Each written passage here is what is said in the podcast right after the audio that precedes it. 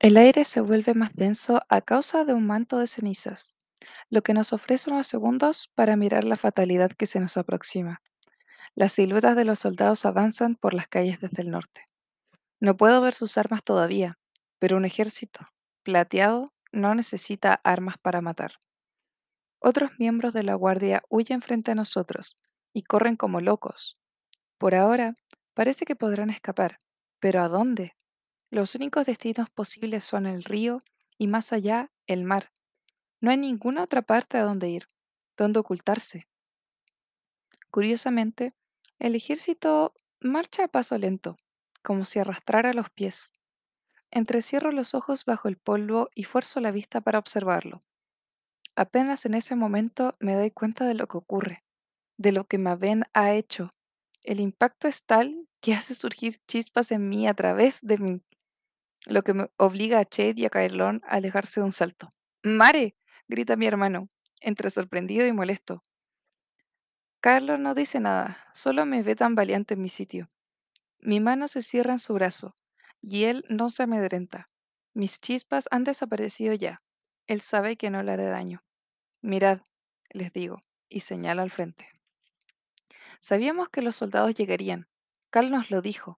Nos advirtió que Maven enviaría una legión después de los aviones. Pero ni siquiera él podría haber predicho esto. Solo un corazón tan torcido como el de Maven es capaz de soñar esta pesadilla. Las figuras de la primera línea de batalla no visten el gris oscuro de los soldados plateados de Cal, a lo que él mismo adiestró con extremo rigor.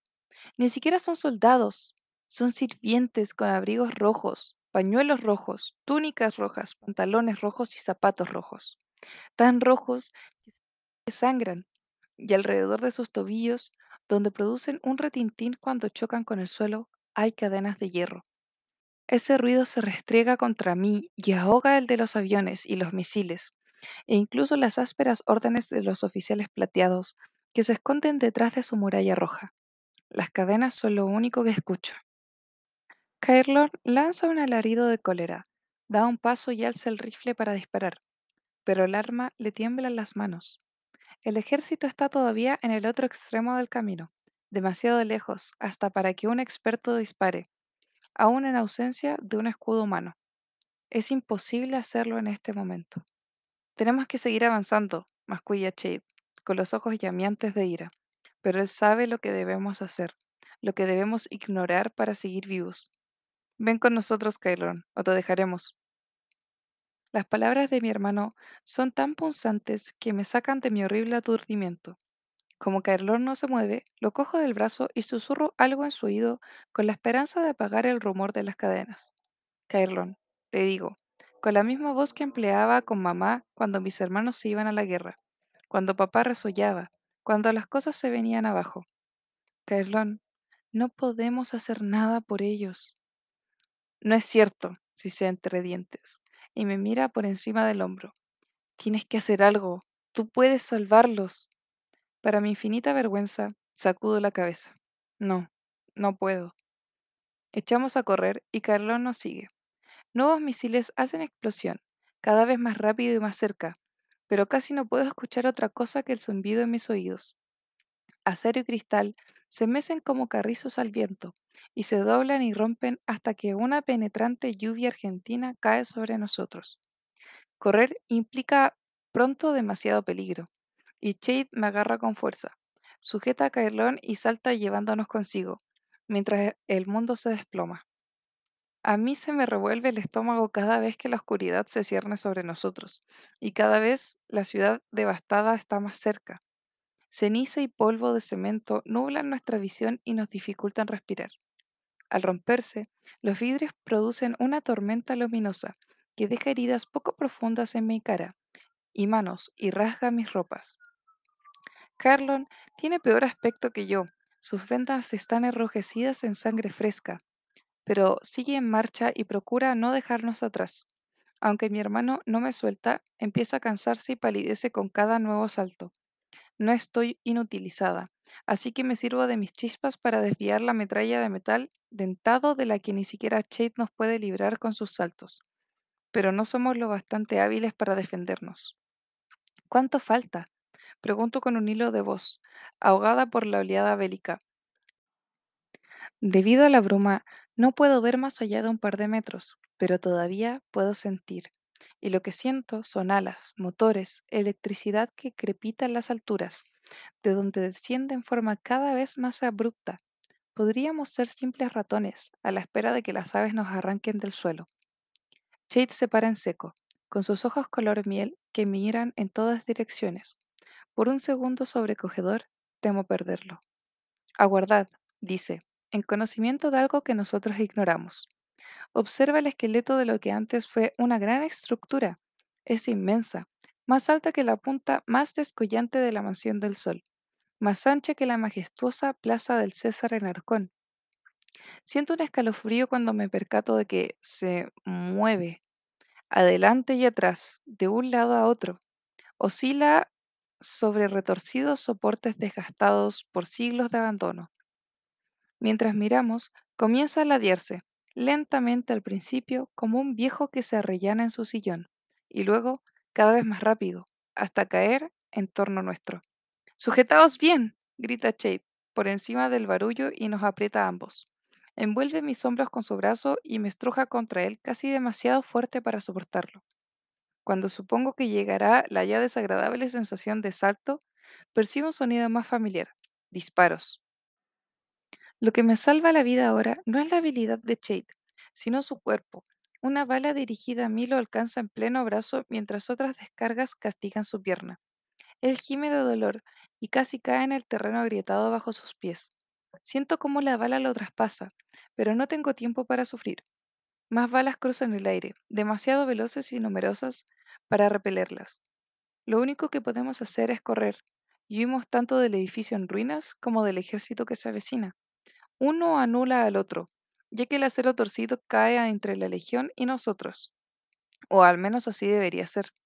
La gravedad y el fuego hicieron caer la estructura, pero el poderío de los magnetrones le impide resguardarnos.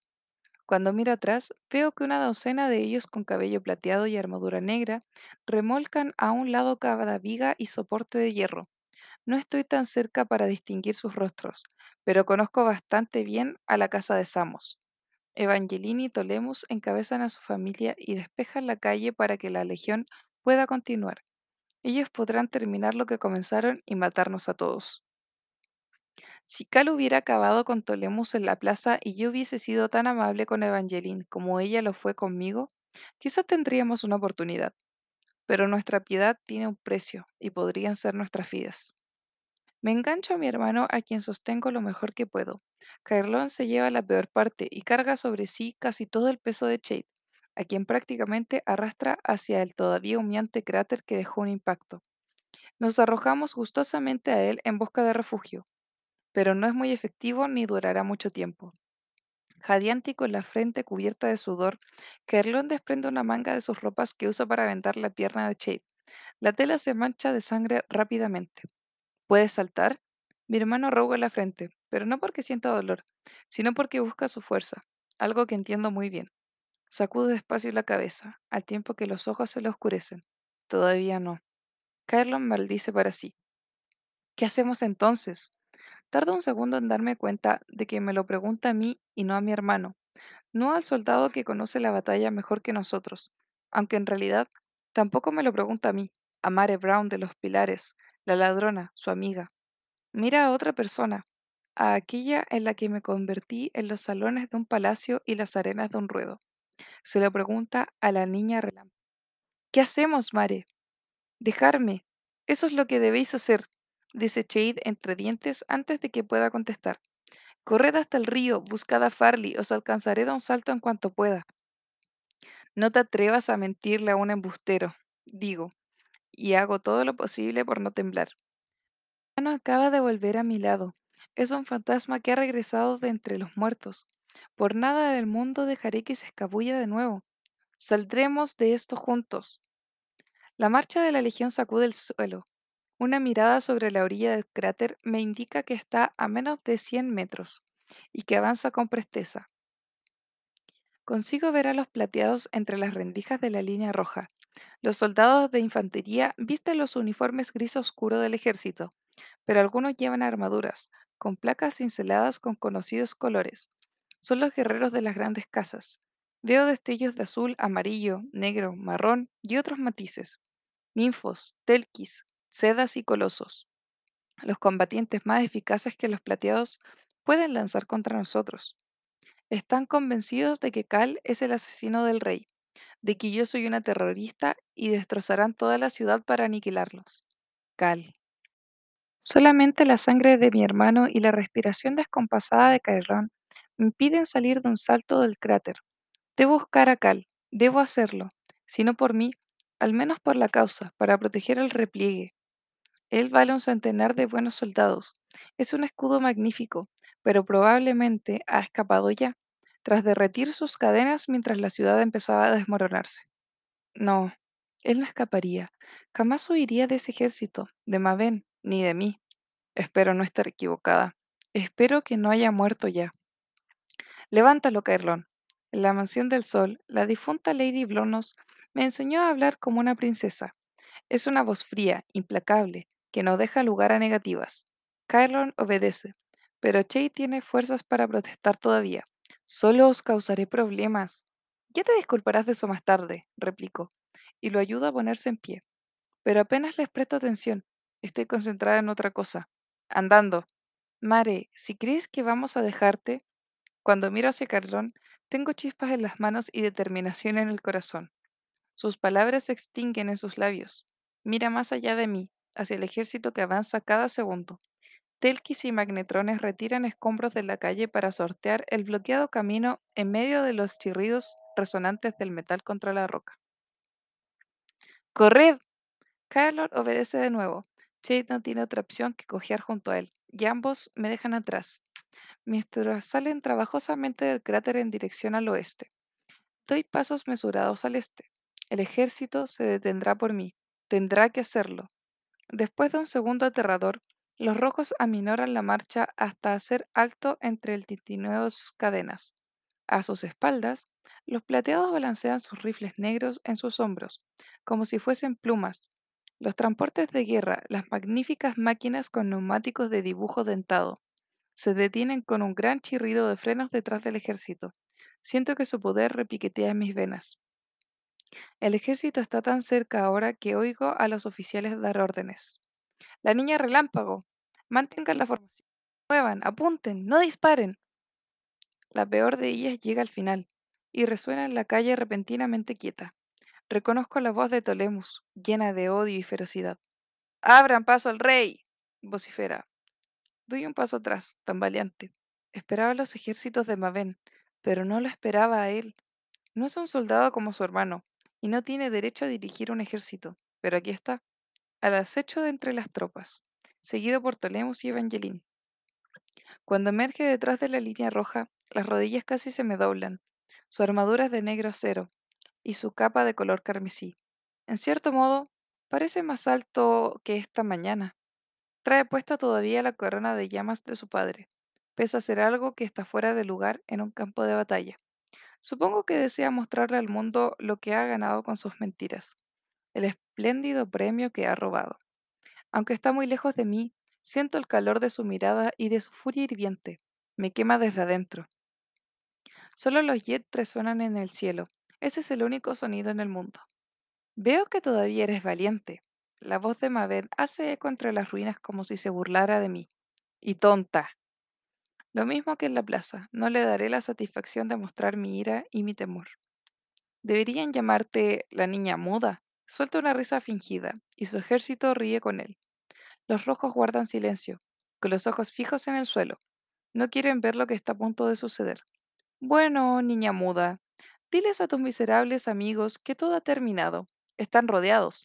Llámalos y les concederé la misericordia de morir en paz. Aunque yo pudiera emitir esa orden, jamás la daría. Ya no están aquí.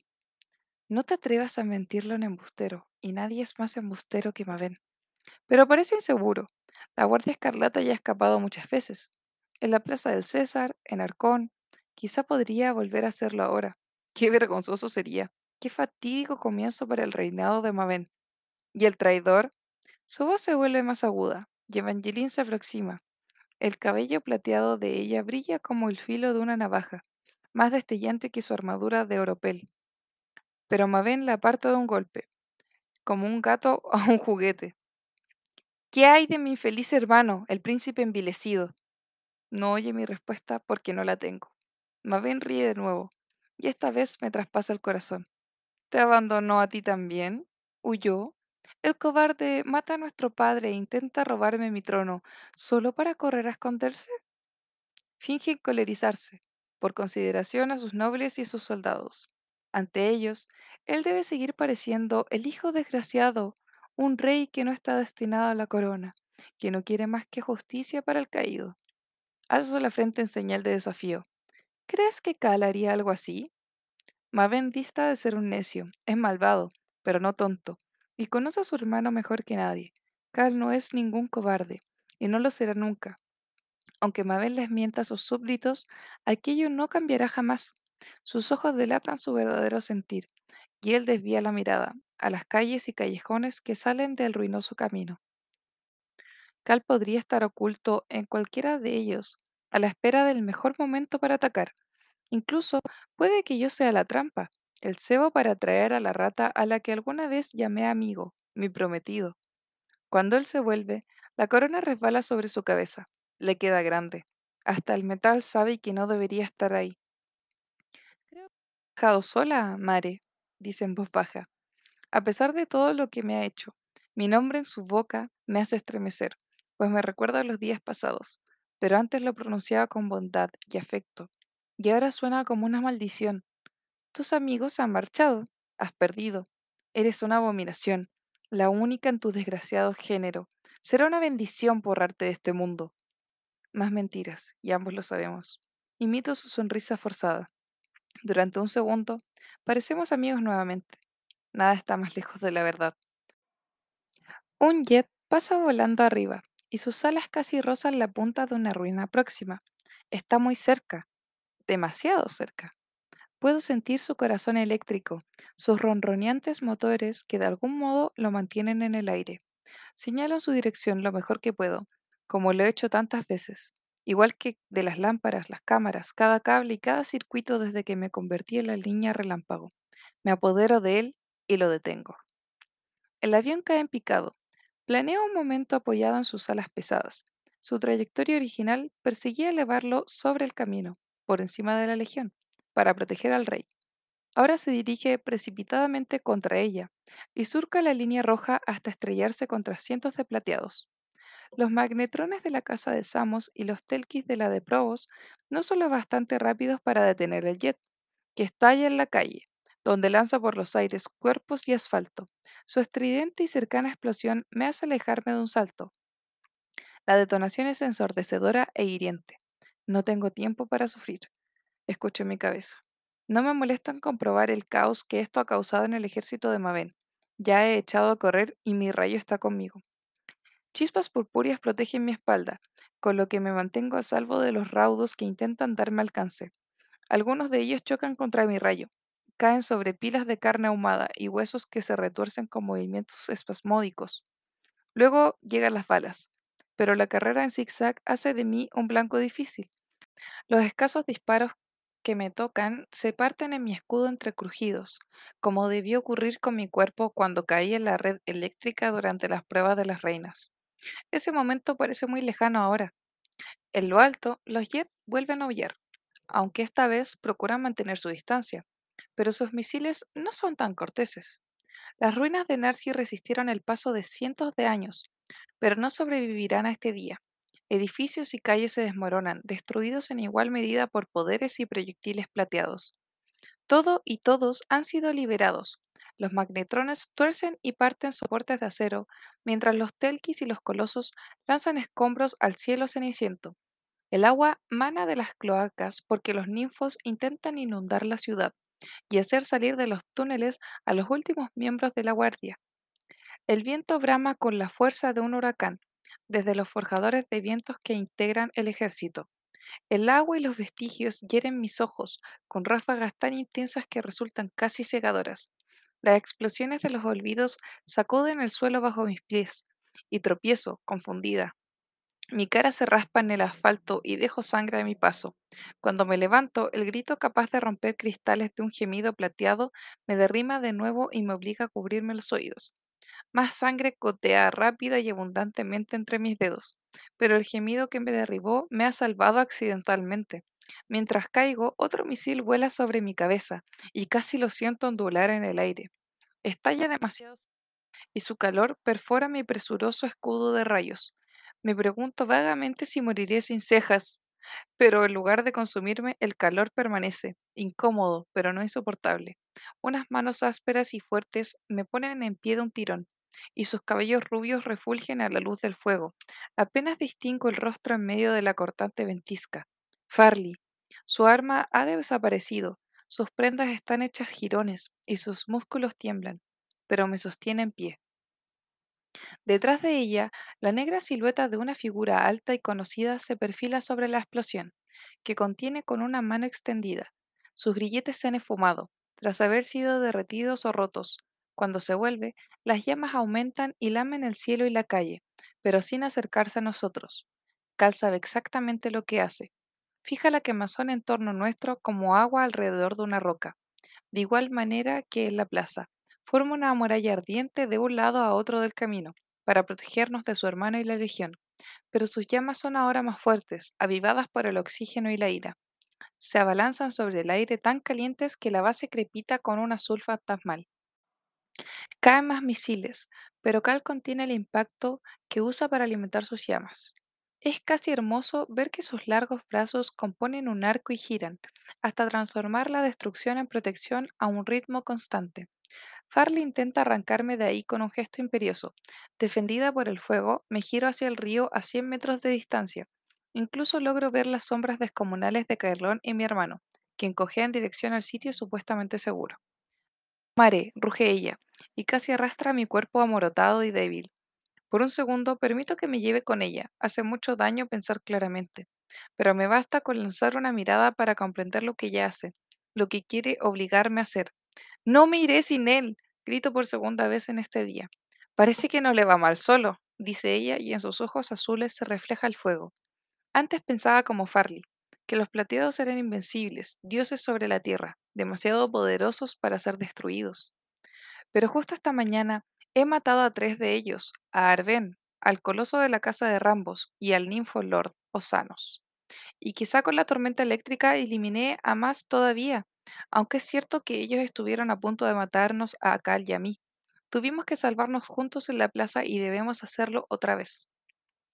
Farley es más fornida que yo y más alta, pero yo soy más ágil, aún vapuleada y semisorda. Con un vaivén de mi tobillo y un empujón oportuno, ella da un paso atrás y me suelta. Impulsada por el mismo movimiento, extiendo las palmas en busca de lo que necesito. En Narsi hay mucho menos electricidad que en Arcón, e incluso que los pilares, pero no tengo que tomar energía de nada, genero la mía propia. La primera ola de agua de los ninfos bate contra las llamas con la fuerza de un maremoto.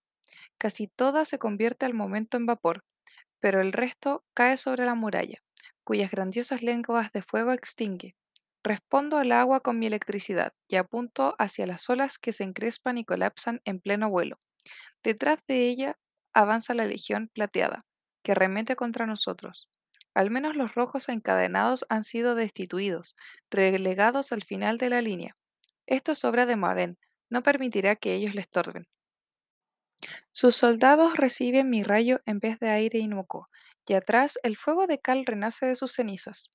Retrocede poco a poco y me hace señas con la mano extendida hacia mí.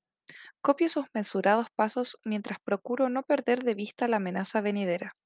Nos turnamos para proteger nuestra retirada. Cuando su llama decae, mi rayo crece, y así sucesivamente. Juntos tenemos una oportunidad de salir ilesos.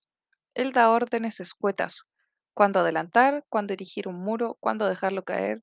Nunca lo había visto tan fatigado, con venas de un azul oscuro bajo su pálida piel y círculos grises alrededor de sus ojos. Seguro que mi aspecto es peor, lo sé, pero su ritmo acompasado impide que nos agotemos por completo, pues permite que parte de nuestra fuerza retorne justo cuando más la necesitamos. Ya falta poco, exclama Farley a nuestras espaldas, pero no corre, permanece a nuestro lado, a pesar de que es solo humana. es más valiente de lo que yo estaba dispuesta a reconocer. ¿Para qué? digo entre dientes y arrojo otra red de electricidad. Pese a las órdenes de Cal, pierdo impulso y un montón de escombros pasa junto a mí. Se estrella unos metros adelante, donde se hace polvo. Nos queda poco tiempo. Pero Maven también. Cuelo el río y el mar, impetuoso y salado. Nos atrae, aunque ignoro con qué fin. Solo sé que Farley y Chade creen que nos librará de las garras de Maven. Cuando me doy la vuelta, lo único que veo es el paso, que termina justo al borde del río. Mientras Farley se detiene a esperarnos, su cabello corto ondea en el viento cálido. ¡Saltad! Nos dice con muecas antes de arrojarse al vacío desde el filo de la calle destrozada. ¿Acaso está loca para lanzarse a un abismo? Quiere que saltemos, le digo a Cal, y me vuelvo justo a tiempo para reemplazar su muralla. Él resopla en señal de asentimiento, demasiado concentrado para hablar. Al igual que mi rayo, sus llamas se debilitan y desgastan. Ahora casi podemos ver a los soldados a través de ellas. Una llama trémula distorsiona sus rasgos y convierte sus ojos en tizones calcinantes, sus focas en sonrisas col- colmillos y a los hombres en demonios. Uno de ellos camina hasta la pared de fuego, tan cerca que podría quemarse, pero no arde. En cambio, descorre las llamas como si fueran una cortina. Solo una persona puede hacer eso. Maven sacude los rescoldos de su ridícula capa, aunque permite que la seda se consuma mientras su armadura permanece impoluta. Tiene el descaro de sonreír. Y Cal tiene la fuerza de apartarse. En vez de destrozar a Maven solo con sus manos, me coge por la muñeca y casi me chamusca con su piel. Corremos juntos, sin molestarnos en defender nuestras espaldas. Maven no es digno rival para nosotros, y lo sabe. Así que vocifera. Pesa su corona y la sangre que mancha sus manos, es muy joven todavía. Huye, asesino, huye, niña relámpago. Escapad tan lejos como podáis. Su risa resuena en las ruinas como si me persiguiese.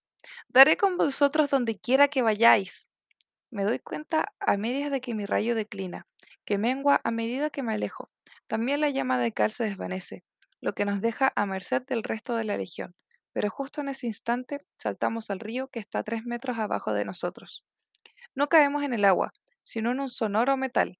Tengo que rodar para no romperme los tobillos, aunque de todas formas siento un dolor agudo e incontenible, que me sube por los huesos. ¿Qué pasa? Hundida en el río helado hasta las rodillas, Farley nos espera junto a un tubo cilíndrico de metal con una tapa abierta. Sin decir palabra, se encarama en el tubo y se introduce en él hasta desaparecer en lo que está bajo nuestras plantas, sea lo que sea. Nosotros no tenemos tiempo para discutir ni para hacer preguntas, así que la seguimos ciegamente. Cal tiene al menos la prudencia de sellar el tubo a nuestras espaldas para impedir el paso del río y la guerra. El tubo se cierra herméticamente, pero esto no nos protegerá mucho tiempo de la legión. ¿Más túneles? Pregunto mientras giro hacia Farley. Mi visión se turba a causa del movimiento y tengo que recostarme en la pared con las piernas temblorosas, tal como hizo también en la calle. Farley mete un brazo bajo mi hombro para cargar conmigo. Esto no es un túnel, responde con una sonrisa desconcertante. Y entonces lo siento, una especie de batería que zumba en algún lado, aunque más grande, más fuerte. Vibra a nuestro alrededor en el extraño pasillo lleno de botones intermitentes y bajas lámparas amarillas. Alcanzo a ver un destello de letras rojas que se desplazan por el corredor y que ocultan sus rostros de la guardia. Parecen difusos, como sombras carmesíes. Con un crujido, el pasaje se zarandea y se suelta en dirección descendente, hacia el agua. Un submarino, dice Cal. Su voz suena apagada, poco firme y débil, justo como me siento. Ninguno de nosotros puede dar más de unos pasos sin caer sobre las paredes inclinadas.